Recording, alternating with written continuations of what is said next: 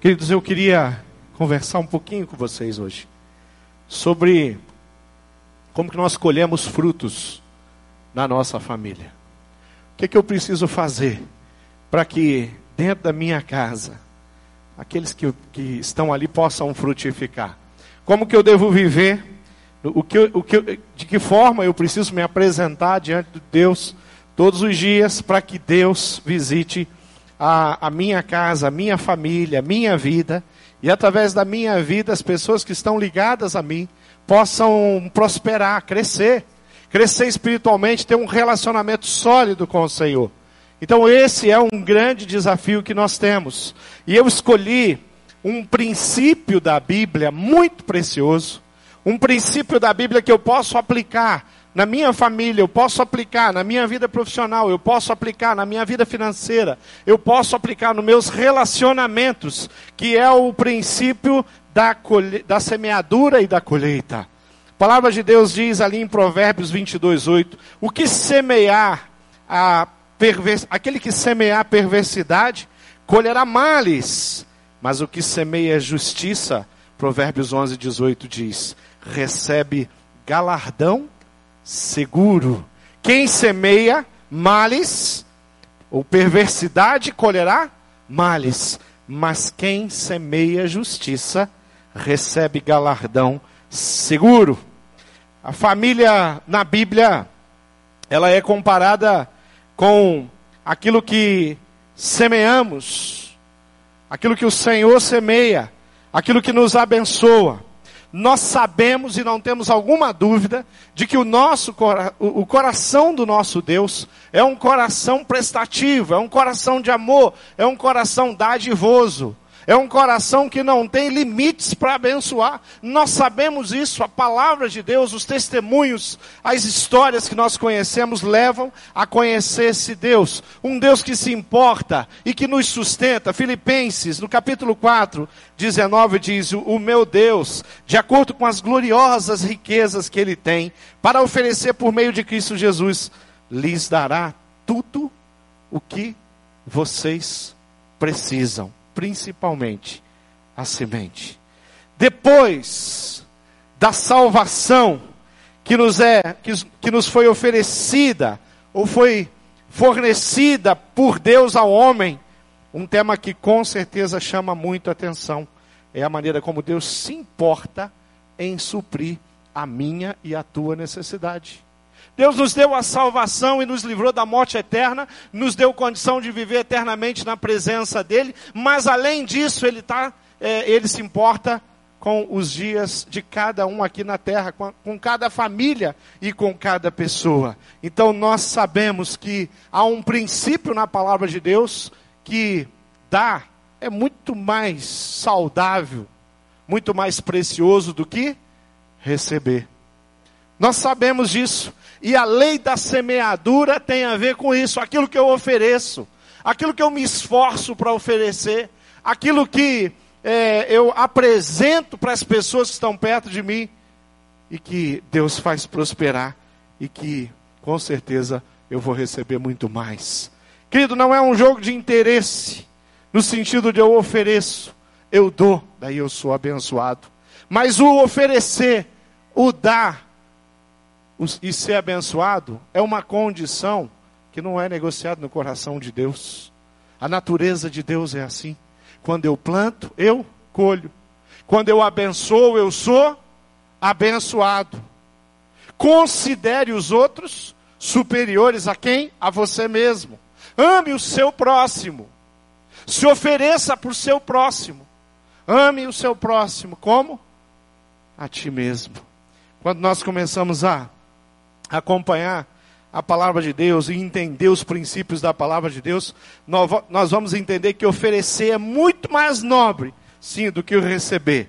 Mateus 7, 12, texto na, na tela, diz assim: Portanto, tudo quanto quereis que as pessoas vos façam, assim fazei o vós também a elas, pois esta é a lei e os profetas. Esse é o ensinamento esse é o mandamento. é dessa forma. Nós temos aqui um princípio, uma matemática, e é a matemática de Deus. E a matemática de Deus é muito diferente da matemática do, dos homens.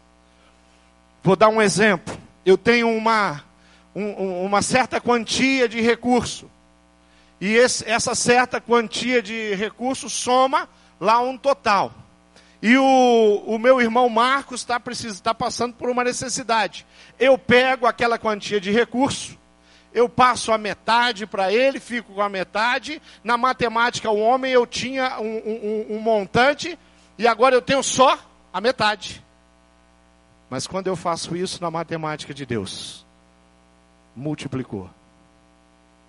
A matemática de Deus é diferente. Na, na matemática do homem, quando eu dou, eu perco, eu tenho menos. Na matemática de Deus, quando eu, quando eu entrego, quando eu abençoo, eu tenho mais.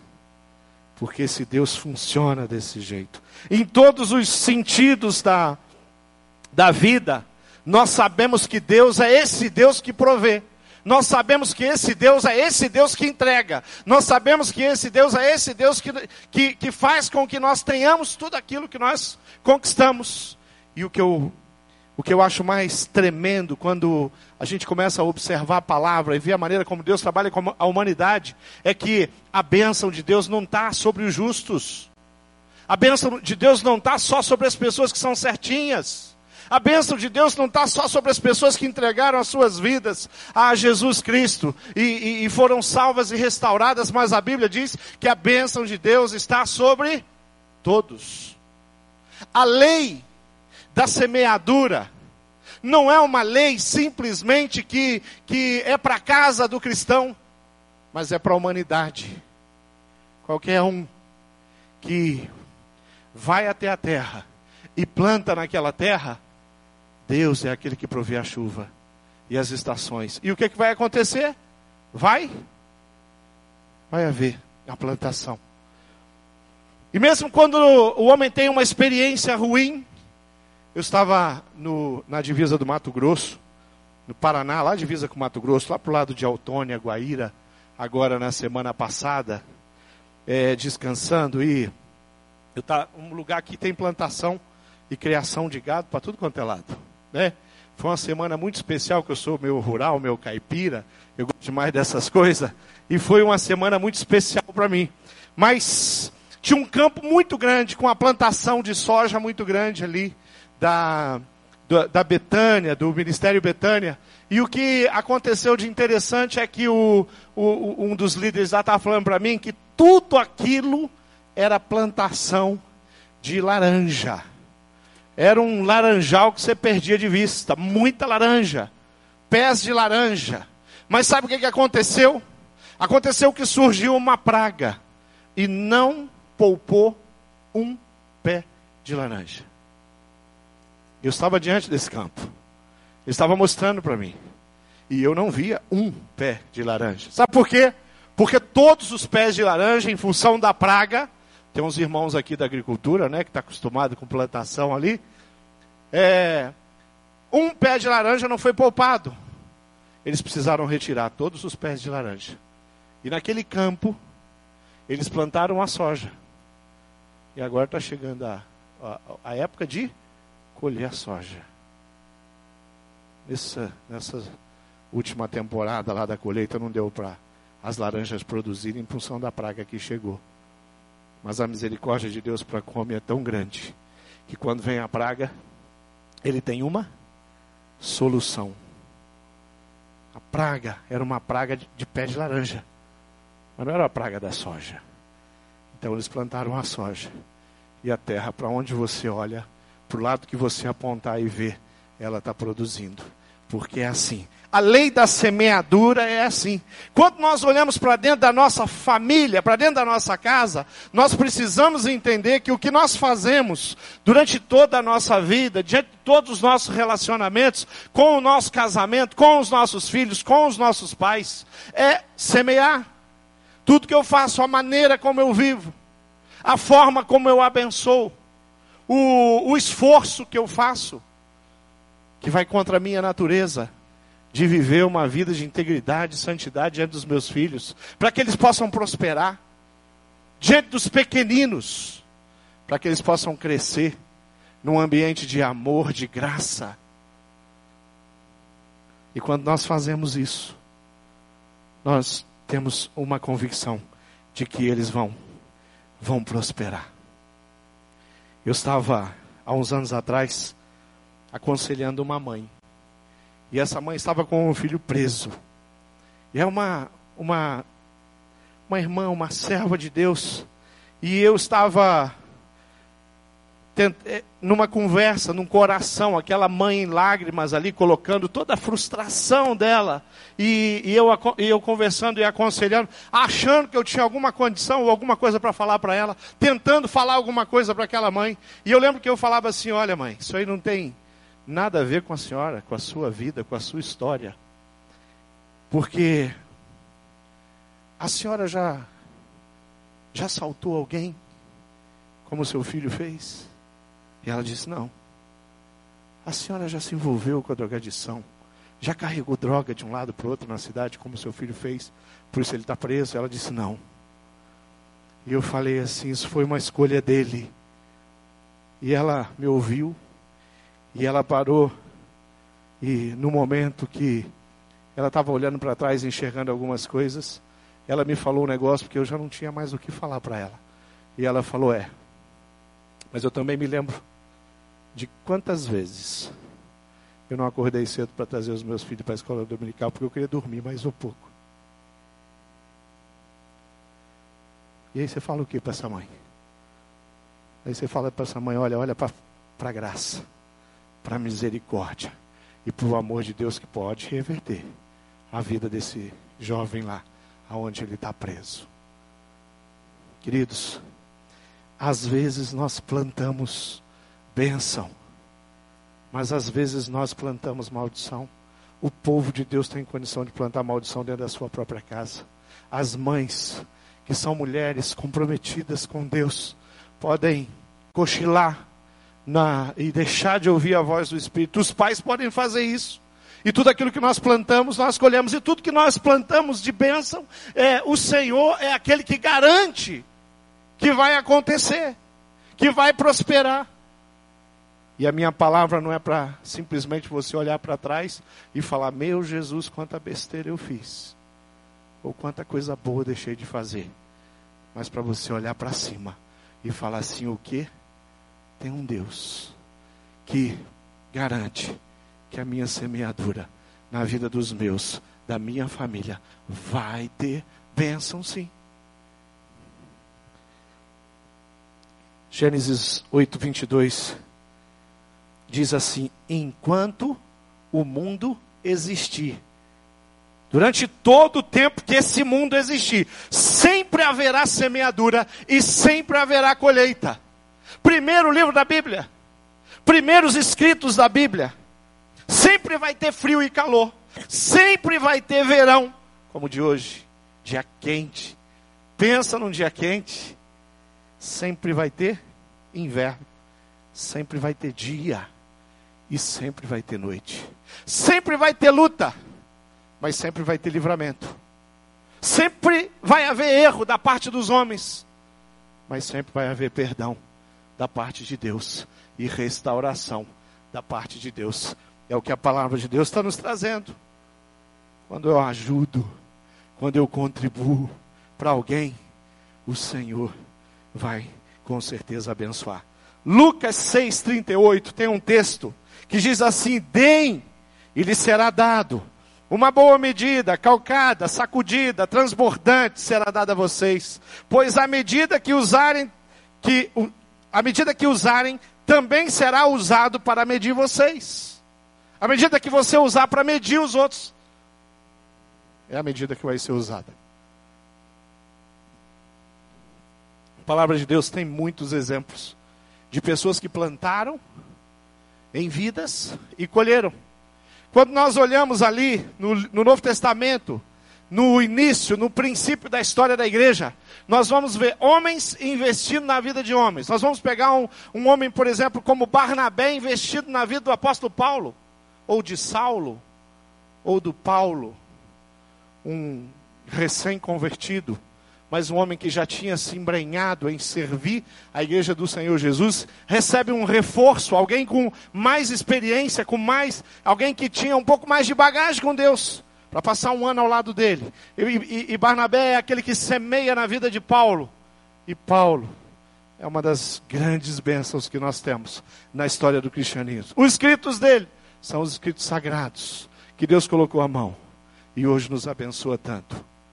Saulo, o que é transformado em Paulo, ele investe na vida de Timóteo. E assim, e essa é a constância. A mãe investe na vida dos filhos, o pai investe na vida dos filhos. Os filhos prosperam. E vão fazer o quê? Vão investir na vida dos netos. E os netos nos bisnetos. E quando a lei da, da semeadura do bem, da graça, do amor, do bom senso, ela está sendo praticada dentro da nossa casa, não tem como nós não prosperarmos, porque é isso que vai acontecer. Deles e será dado uma boa medida, calcada, sacudida, transbordante. Isso vai ser dado a vocês pelo Pai. Quando nós pensamos no Deus que é rico em misericórdia e que nos perdoa, nos perdoa de, de tantas coisas, de tantos erros, nos perdoa de semeadura que fizemos de desgraça, de semeadura de erros que nós fizemos no passado. Um Deus que se importa e Ele nos perdoa e nos restaura. Diante de uma confissão, diante de um coração que enxerga, que está interessado em olhar e falar assim: o que? Olha o que eu fiz, olha como eu fiz. E esse Deus que é rico em misericórdia, Ele está pronto para restaurar. Pensa numa família que plantou desgraça. Pensa nos irmãos de José. Uma cena lá naquele, naquela região ali de Canaã.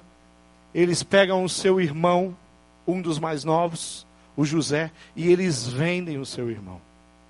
José é vendido como escravo para o Egito, ele vai para o Egito. E anos vão se passar. E eles semearam desgraça na vida de José. E de fato, muitos problemas José viveu. E muitos problemas aqueles irmãos tiveram. Mas anos se passaram. E chegou a hora de José semear. Chegou a hora que José se, ele está diante dos seus irmãos. E ao invés, naquela oportunidade de e a forra com a sua vingança. José faz uma escolha. Ele semeia perdão, amor e graça na vida daqueles irmãos. A história triste de desgraça é transformada numa história linda de bênção, de maravilhas, de proteção. José plantou, semeou o perdão. Sabe o que ele colheu? Ele colheu o livramento de toda a sua família. Ele colheu o livramento do seu povo. Porque se não acontecesse aquele episódio na vida de José, o povo de Deus ia ser dizimado com a fome. José plantou o amor e o perdão. E ele colheu sentar à mesa com os seus pais e com todos os seus irmãos, aqueles que os venderam, para distribuir graça no coração deles. Quando a gente olha para trás e fala assim, bom, fulano, ciclano, meu marido, meu ex-marido, meu filho, minha filha, e a gente começa a, a olhar para as pessoas e olhar para o passado e ver as besteiras que foram feitas, e é hora da gente semear alguma coisa. E a gente pode semear o que? O rancor, a amargura. E é hora da gente semear o que? Semear a misericórdia, o amor, o perdão. Na hora que a coisa está muito complicada, o filho está lá preso, se envolveu com droga, carregou droga na cidade, foi pego. Assalta a mão armada numa família cristã. É hora de olhar para cima e falar: tem um Deus lá em cima que se importa com isso. Gálatas 6, versículo 7 e 8 diz: O que uma pessoa plantar, isso mesmo que colherá. Se plantar no terreno da sua natureza humana, desse terreno colherá a morte. Mas, porém, se plantar no terreno do Espírito de Deus, desse terreno colherá a vida eterna. Você planta, você colhe. A provisão é algo muito simples no coração de Deus. Lucas 4, 25 e 26 diz assim: Eu digo a vocês que de fato havia muitas viúvas em Israel, no tempo do profeta Elias, quando não choveu durante três anos e meio e houve uma grande fome em toda aquela terra. Porém, Deus não enviou Elias a nenhuma das viúvas que viviam em Israel, mas somente a uma viúva que morava em Serepta, perto de Sidom. Quando ah, Elias chega diante daquela mulher, ah, o que ela tem na mão, o pouco que ela tem na mão, sabe o que, que ela faz? Semeia no profeta. O pouco de alimento para ela saciar a fome dela, ela prepara para quem? Para o profeta. Não é um pouco, é tudo. E era um direcionamento. a viúva semeou provisão na vida do profeta. E o que, que aconteceu? O profeta reverteu. E semeou muito mais. Aquela medida abundante, recalcada, sacudida, foi o que essa viúva experimentou. Sabe por quê? Porque quando nós fazemos aquilo que tem que ser feito diante da palavra de Deus, o Senhor é aquele que vai nos retribuir. João 8,44 diz: Vocês são filhos do diabo e querem fazer o que o pai de vocês quer. Desde a criação do mundo, Satanás foi assassino e nunca esteve ao lado da verdade, porque nele não existe verdade. Quando o diabo mente, está apenas fazendo o que é o seu costume, pois é mentiroso e é o pai de todas as mentiras. Quando eu semeio no campo de Satanás, quando eu semeio na discórdia, sabe o que, que acontece? A coisa vai ficar preta a coisa vai ficar complicada. E aí ah, eu vou estar numa situação muito complicada. Querido, Deus nos deu uma grande arma para nós usarmos diariamente, que é a oração. E a oração é um diálogo, a oração é uma intimidade, a oração é uma conversa. A oração é um tempo que nós temos na presença de um Deus que nos ouve, que se interessa por nós. E oração é isso, conversa. Mas tem duas é, tem duas coisas que você pode fazer na presença de Deus: fazer uma oração e falar com Deus, ou passar a sua vida fazendo choração. Você vai para a presença de Deus para choração, porque tanta coisa complicada, é tanta encrenca, é tanta desgraça, é tanta notícia ruim. E quando você vai orar, e você passa uma vida inteira na choração, quando você deveria ter passado a vida inteira na oração, na presença de Deus. A vida de oração saudável envolve, envolve esse diálogo, envolve um relacionamento, uma conversa, é, conselho vindo do trono de Deus para o nosso coração. Quando nós temos as nossas dificuldades, é lá na presença de Deus que nós nos derramamos. É na comunhão com os irmãos. É no ouvir. É no conselho. É na palavra de sabedoria que vem do coração de Deus, que vem da Sua palavra, da Bíblia Sagrada, que vem do coração de pessoas, homens, de um grupo, de um pequeno grupo, que tem buscado o Senhor, que tem se reunido para ouvir o Senhor. Ali nós crescemos, nós crescemos para isso. E quando nós temos essa consciência, essa, essa ideia de que nós podemos sim viver uma vida onde nós estamos diante de Deus. Eu vi uma ilustração muito interessante esses dias, de um pastor que falava sobre prosperidade, e ele fala de um, de um pastor que estava pregando, e ele testemunhando que durante a vida dele, é, ele já havia é, doado cinco automóveis em situações e e, e, e para famílias e pessoas que tinham aquela necessidade, e ele então é, fez essas doações. E esse pastor falou que quando ele terminou de pregar, o pastor da, do, que tinha doado os cinco automóveis, veio um irmão e falou: Pastor, o senhor pode fazer um favor para mim? Sim, coloca a mão na minha cabeça e ora pela minha vida. Aí o pastor falou: Pois não? Eu vou colocar a mão sobre a sua cabeça e orar pela sua vida. Por que, que você quer agora? Pastor, o senhor ganhou, o senhor doou cinco automóveis, o senhor está muito próspero para fazer isso. Aí ele falou que é, é, o senhor ganhou cinco automóveis, e o senhor, com certeza, é uma pessoa próspera, o senhor tem te abençoado. Né? Não doou, Estou fazendo confusão aqui na minha mensagem. O Senhor é, ganhou cinco automóveis. E ele falou: Vou orar por você, para Deus derramar bênção sobre a sua vida, para que você é, possa ganhar cinco automóveis. Mas deixa eu te falar uma coisa: eu ganhei cinco, mas eu doei seis.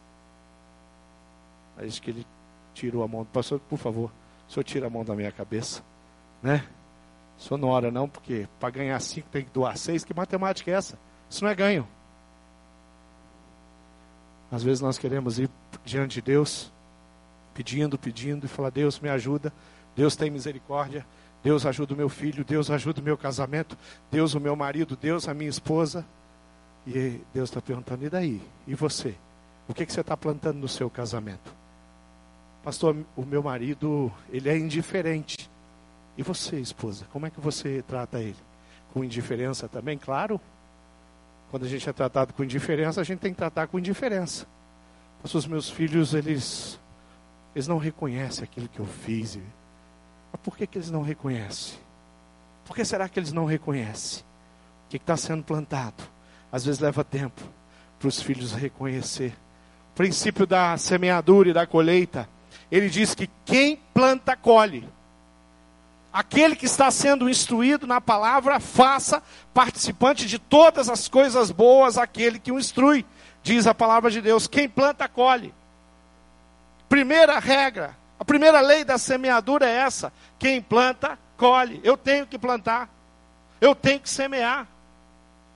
Porque se eu não semear, pode ser que eu não plante. Se eu não semeio um ambiente saudável dentro da minha casa, como é que eu vou ter um ambiente saudável na vida dos meus filhos? Se o meu comportamento não é um comportamento digno, como é que eu vou ter nos meus filhos um comportamento digno? Se na minha vida, nos meus negócios, não é a integridade que prevalece, como que a minha família vai fazer para poder fazer negócios com integridade? Pode até ser que, pela graça e misericórdia, algum dos meus filhos se levantem para ser íntegro diante de testemunho de falta de integridade mas a tendência é eles fazerem muito próximo daquilo que, que eu fiz. Quem deixa de semear, qualquer situação, vai aumentar muito a sua dificuldade. Tem um texto em Eclesiastes 11:4 que diz: Quem observa o vento não semeará, e o que atenta para as nuvens não colherá. A Bíblia está falando assim: você não semeia porque está tudo certinho, tá fácil. Você fala: "Ah, olha aí, eu vou eu vou semear porque o céu está carregado de nuvem, então vou, vai, vai chover, daí a semente vai brotar e eu vou poder colher. Mas às vezes você olha para o céu não tem nuvem. E o teu papel qualquer é o de semear. Eu não sei o que vai ser com essa situação ou aquela situação. Eu não sei o que vai ser dessa situação. Eu não sei o que, é que vai ser com um diagnóstico tão complicado no caso da irmã Adriana. Imagina, pastor Saulo, o senhor falando, olhando aqueles diagnósticos, vendo aquela situação, a, é, a, a, apontando para a necessidade de um transplante do rim. Agora aparece uma outra necessidade, o transplante do coração. E aí, o que, é que eu faço? Sento e choro. E ele fez isso bastante. Muitas vezes mas não sem deixar de orar e de servir e de abençoar. Quem planta, colhe. Se nós não estamos colhendo, o que está acontecendo? Provavelmente nós não semeamos e plantamos. Um outro, uma outra coisa é o que plantamos, nós vamos colher. Você nunca vai plantar goiaba num laranjal. Se você plantou laranja, você vai colher o que, querido? Você já chegou num pé de laranja e pegou umas goiabas bem? Não existe isso. Se eu plantei laranja, sabe o que, que eu vou colher? Eu vou colher laranja. Se eu, colher, se eu plantei bondade, sabe o que, que Deus vai me dar? Sabe o que, que eu vou testemunhar na minha vida? Bondade. Se eu planto integridade, se eu planto fidelidade, o que, que eu vou colher? Fidelidade. É assim que é a lei. O que você plantar, você colherá. Essa é a segunda regra da lei da semeadura e da colheita. Quem planta cereal, colhe cereal. Quem planta fruta, colhe frutas. E assim por diante. Jó 4,8 diz: Os que lavram iniquidade e semeiam o mal, cegam o mesmo. Devemos semear sempre, plantar sempre. E Oséias 8,7 diz: Porquanto semeiam vento e hão de colher um turbilhão. Quando nós semeamos vento, colhemos um, uma tempestade. Mas quando eu semeio graça, quando eu semeio amor, a coisa fica muito mais simples. Jesus nos contou a parábola do joio e do trigo para ensinar que às vezes plantamos algo de bom e o inimigo vem para tentar bagunçar a nossa semente. E ele vai dizer: mesmo assim, nós não podemos separar o bom do ruim por nós mesmos, para não arrancarmos o que é bom. Diz assim: por isso, enquanto tivermos oportunidade, façamos o bem a todos, indiferente. Eu não escolho a quem eu faço bem. Eu não faço bem para esse porque esse é melhor que aquele. Eu faço bem para. A Bíblia diz que eu preciso ter paz para com todos. Quem planta paz, colhe o quê? Vai colher paz. Terceira e última lei é que a palavra de Deus nos diz que nós vamos colher proporcional àquilo que nós plantamos. Aquele que trabalha, o Senhor dá o quê? Senhor honra. Versículo 9 desse texto diz: E não nos cansemos de fazer o bem, porque a seu tempo ceifaremos se não desfalecermos pelo caminho. Não nos cansemos de fazer o bem. A terceira lei ou regra da semeadura e da colheita diz que a quantidade que colhemos é proporcional ao tanto que colhemos. Existem alguns irmãos da nossa igreja que têm plantado ao longo dos anos, têm servido. Nós temos muitas, muitos benefícios que todos nós usufruímos, que foi plantado por alguém, por uma família. Existem pessoas que plantaram a Igreja Batista do Bacaxiri nesse bairro há muito mais de 50 anos atrás, quase 60. E nós colhemos uma igreja que tem sido relevante, que tem pregado a palavra, que tem batizado, discipulado, ensinado, capacitado Há muitos anos os ministérios têm trabalhado e nesse ministério nós temos lideranças que são preciosas demais e que plantam. E toda vez que nós, diante do Senhor, trabalhamos às vezes duro para colocar um projeto, lembra do CFI, Pastor Marcos? Começou lá, Pastor Roberto, lá atrás, sonhando com o quê? uma escola de líderes na nossa igreja. Que formasse líderes mais capacitados, com mais conhecimento. E hoje nós temos. E o sonho agora qual é? É cada dia mais líderes sendo preparados. Para quê? Porque nós queremos semear liderança saudável numa cidade que precisa. Aí eu fico pensando, e você pode pensar na sua vida, o que é que você plantou? O que é que você plantou em 2016, que você está colhendo em 2017? Pastor, 2017, 2016, 2015, 2014, 2013, eu plantei escola bíblica dos meus filhos. O que, é que você vai colher? Eu plantei servir. Eu plantei. Eu semeei o meu tempo e a minha vida liderando pessoas num pequeno grupo. Sabe que você vai colher? Tem sido bom? Quando a gente vê aqui em cima os líderes, os discipuladores trazendo os seus frutos aqui, aqueles dias de batismo, tivemos noites aqui com 40 batismo, é, tivemos noite com 20 batismo, 30 batismo. Aquilo ali, sabe o que, que é? A lei da semeadura e da colheita. Alguém semeou, não foi assim, pastor? Mais Alguém discipulou. alguém acreditou, alguém ficou ao lado. E você está aí sentado hoje, sendo abençoado e abençoando, porque esse é o princípio. E quanto mais eu me envolvo na obra, mais Deus vai me abençoar. Quanto mais eu semeio é, no meu, na minha, na minha vida pessoal somente, não vou ter fruto, eu não vou ver, não vai ter pessoas que, que são abençoadas porque eu semei na vida delas. E é assim que acontece. Então, na quantidade que você semear, você vai colher. Se você tem semeado a palavra de Deus na vida de pessoas, você vai ter famílias e, quem sabe, gerações. Multidões, como diz o livro de Gênesis, né? Pai de multidões, como falou com Abraão, que foram é, transformadas, usadas pela sua vida.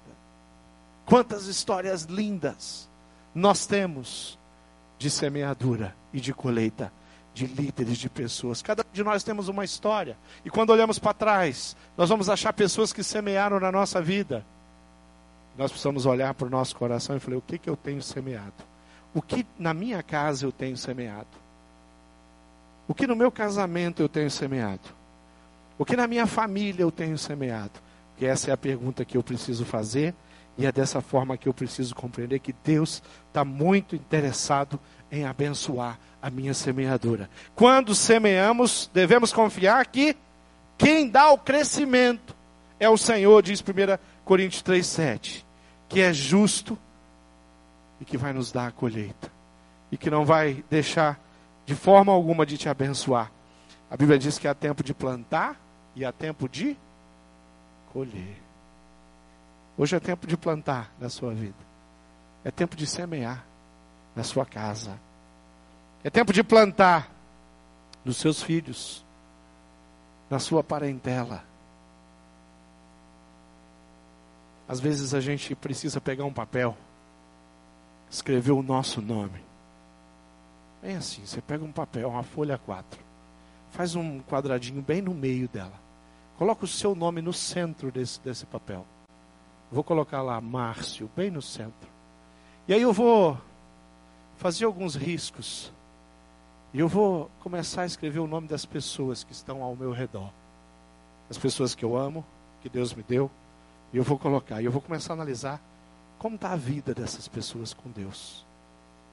Quem está prosperando? Quem que tem intimidade com Deus? Quem que tem semeado na vida de outras pessoas? De repente eu vou olhar para esse papel e falar: Meu Jesus, o que, onde eu estava? O que, que eu fiz? Que aqueles que estão ao meu redor não estão prosperando e não estão crescendo. O que, que eu fiz que os meus filhos não estão prosperando? O que, que eu estou fazendo que os meus filhos não amam a Deus, não servem a Deus da maneira como eu gostaria que eles servissem? O que, que eu preciso fazer? O que, que eu preciso semear? Para que haja o mover de Deus na minha vida e na minha casa. E esse é a, a regra da lei da semeadura. Eu vou semear avivamento. O que, que eu vou colher? Avivamento. Eu semeio falta de compromisso. Eu semeio descaso com a vida espiritual. Eu semeio distância da minha Bíblia Sagrada. O que, que eu vou colher? Mas eu semeio intimidade com essa palavra. Eu semeio conhecimento, busca de conhecimento. O que, é que eu vou colher? Eu vou colher a palavra de Deus muito viva dentro da minha mente e do meu coração. Aí você pode olhar para aquela folha de papel e eu tenho certeza de uma coisa: Deus vai começar a mexer na vida daquelas pessoas. E hoje é tempo de você olhar para toda a sua casa e todas as pessoas que Deus colocou ao redor de você e falar assim: eu quero ver a prosperidade de cada uma dessas pessoas. Eu quero que o Senhor me ajude. Quem ceifa, diz João 4,36, já está recebendo recompensa e ajuntando fruto para a vida eterna, para que o que semeia e o que ceifa juntamente possam se regozijar. E é assim que nós vamos prosperar. Queridos, vamos ficar de pé e vamos orar. Eu queria orar pela sua vida, orar pela sua família. Pedir que você, com coração sábio agora, feche seus olhos e comece a orar primeiro por você e fala: Pai, me ensina a semear na vida da minha família, na vida das pessoas que eu amo, na vida das pessoas que o Senhor colocou perto de mim.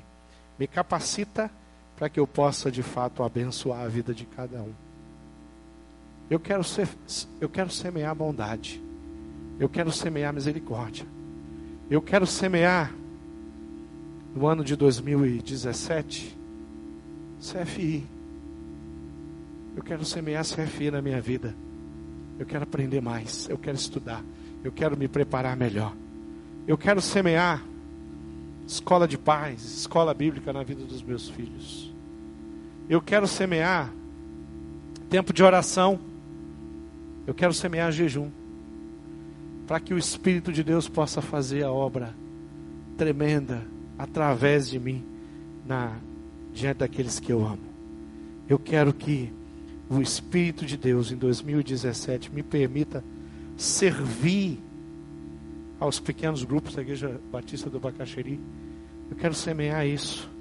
Eu quero semear discipulado na vida de pessoas. Eu quero semear tempo para que isso possa acontecer. Quanto aos seus filhos, olhe por eles. Fala, pai, me ensina a protegê-los de toda a artimanha de Satanás. Satanás tem planos e sonhos, mas a palavra de Deus diz que o Senhor tem planos e sonhos planos de fazê-los prosperar, planos de paz e não de guerra, planos aonde nós vamos poder servir ao Senhor de coração. Feche seus olhos aí, querido, e ore, coloque diante do Senhor o seu coração. Fale com Deus, diga, Pai, me ajuda para que eu possa semear todos os dias, para que eu possa semear em todas as áreas. Me ensina, Pai, a ser íntegro, me ensina a ser fiel, me ensina a usar tudo aquilo que eu tenho, para que o teu nome seja honrado, reconhecido. Me ensina, Jesus, a compartilhar tudo que eu tenho aprendido. Me ensine a semear o meu testemunho no coração das pessoas. Me ensine, Pai, a levar o teu amor em todos os lugares. Me ensine a viver com integridade, com exatidão na tua palavra. Capacita, Pai, para que eu possa olhar para as pessoas mais complicadas que estão perto de mim e com a tua misericórdia e com o teu amor acreditar nessas pessoas. Não permita, Jesus, que nenhuma, nenhuma das famílias a viver estejam negligenciando com os pequeninos, com as crianças, com os, os nossos juniores, os pré-adolescentes, os adolescentes, os jovens. Não permita que a igreja do Senhor Jesus esteja negligenciando e não esteja semeando intimidade na oração, na busca do crescimento da palavra. Capacite a tua igreja, Pai, para viver segundo o teu coração, segundo a tua vontade, todos os dias Enche a nossa mente da tua verdade e faz brotar cada dia, Deus, a unção que só o Espírito de Deus pode nos dar. Eu quero te louvar de todo o meu coração, te louvar por tudo que nós temos vivido como igreja. E eu não quero nenhuma família aqui presente, Pai, experimentando algo que seja diferente daquilo que está no teu coração. Então nos ajude. Nós queremos reconhecer o teu amor, a tua bondade e a tua misericórdia, porque o Senhor é um Deus que faz. E eu quero agradecer porque eu sei que tudo que nós semearmos, todo esforço, todo envolvimento, todo coração, toda entrega, o Senhor é aquele que vai fazer prosperar. Tira de nós todo o egoísmo, egocentrismo, falta de fé, falta de visão. Sabemos que sem fé é impossível te agradar. Então nós queremos ter fé, nós queremos acreditar, queremos chorar com aqueles que choram e nos alegrar com aqueles que se alegram. Queremos reconhecer a tua bondade em toda e qualquer situação. Quando estivermos passando por uma luta intensa, queremos erguer os nossos olhos para o céu, da onde vem Deus, da onde nós conseguimos receber toda a graça que nós recebemos. Oramos assim em nome de Jesus.